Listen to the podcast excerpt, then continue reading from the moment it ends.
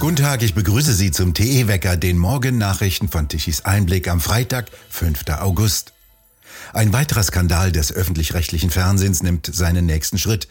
Die Vorsitzende der Arbeitsgemeinschaft der Rundfunkanstalten Deutschlands, der ARD, tritt zurück.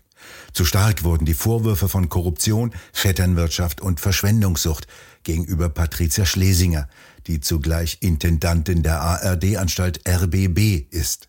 Eine Anstalt, die mit 430 Millionen Euro Rundfunkzwangsgebühren bedacht wird und 3500 Mitarbeiter hat. Als Vorwürfe gegen Schlesinger stehen im Raum, dass der RBB Gefälligkeitsaufträge an Unternehmen vergeben hat, die dem Chef des Verwaltungsrates nahestehen, Wolf-Dieter Wolf. Der wiederum hat Schlesinger eine fette Gehaltserhöhung um 16 Prozent auf 303.000 Euro pro Jahr genehmigt während es Ausgabenkürzungen bei den Mitarbeitern des Senders gibt. Wolf hatte Schlesingers Mann wiederum lukrative Aufträge bei der Messe Berlin besorgt.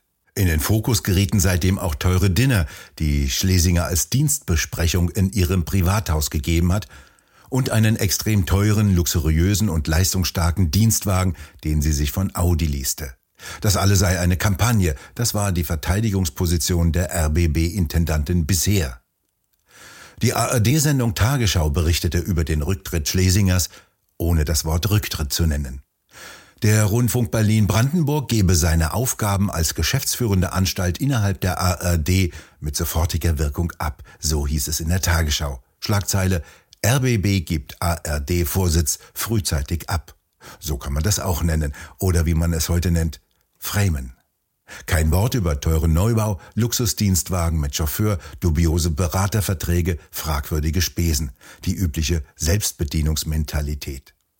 Die AfD stellte Strafantrag wegen Bestechlichkeit, Vorteilsnahme im Amt und Untreue gegen Schlesinger, ihren Ehemann Spörl und den Verwaltungsratsvorsitzenden des RBB Wolf.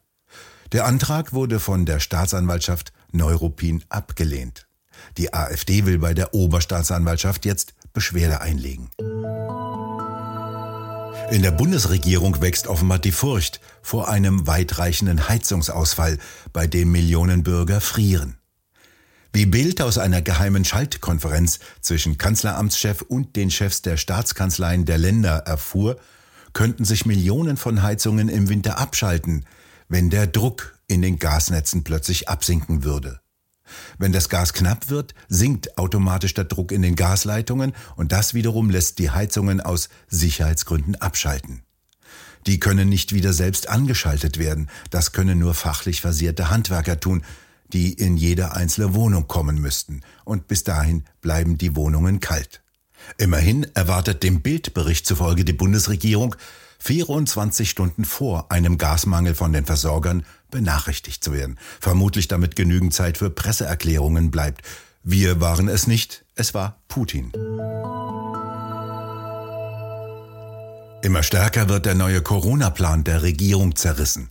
Wie berichtet, wollen Lauterbach und Justizminister Buschmann den Bundesländern erlauben, ab Oktober wieder drastische Maßnahmen zu verhängen.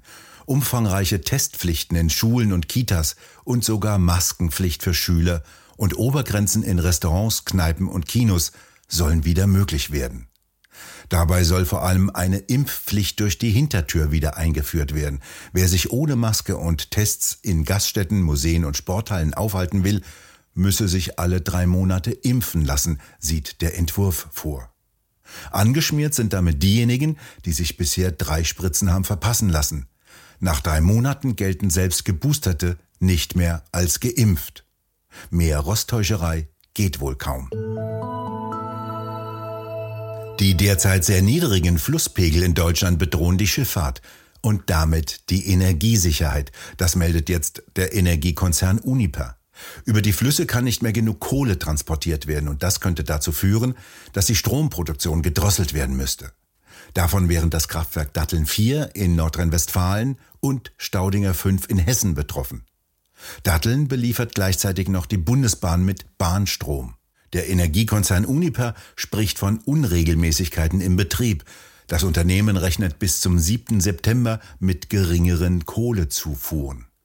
Erst im Juli hatte die Bundesnetzagentur den steinkohlebetriebenen Block 5, des Kraftwerks Staudinger als systemrelevant eingestuft.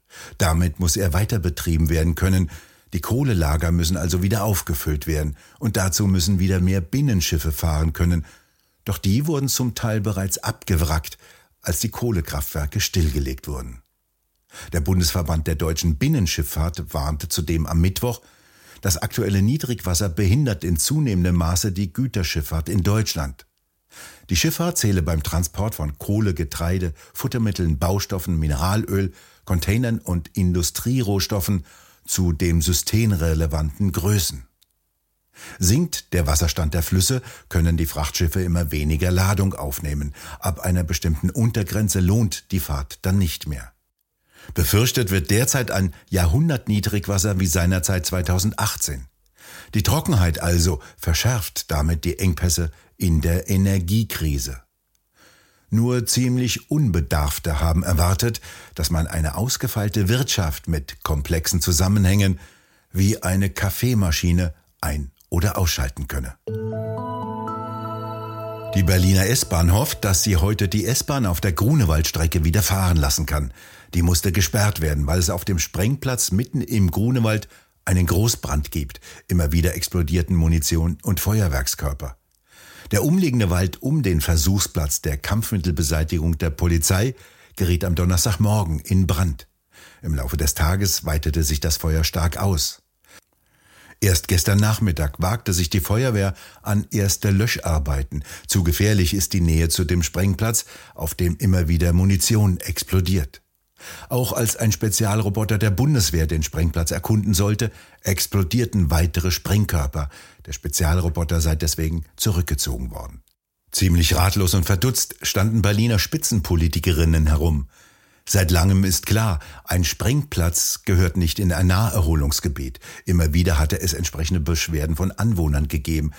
Doch die Berliner Politik berührte das noch nicht einmal mehr am Rande.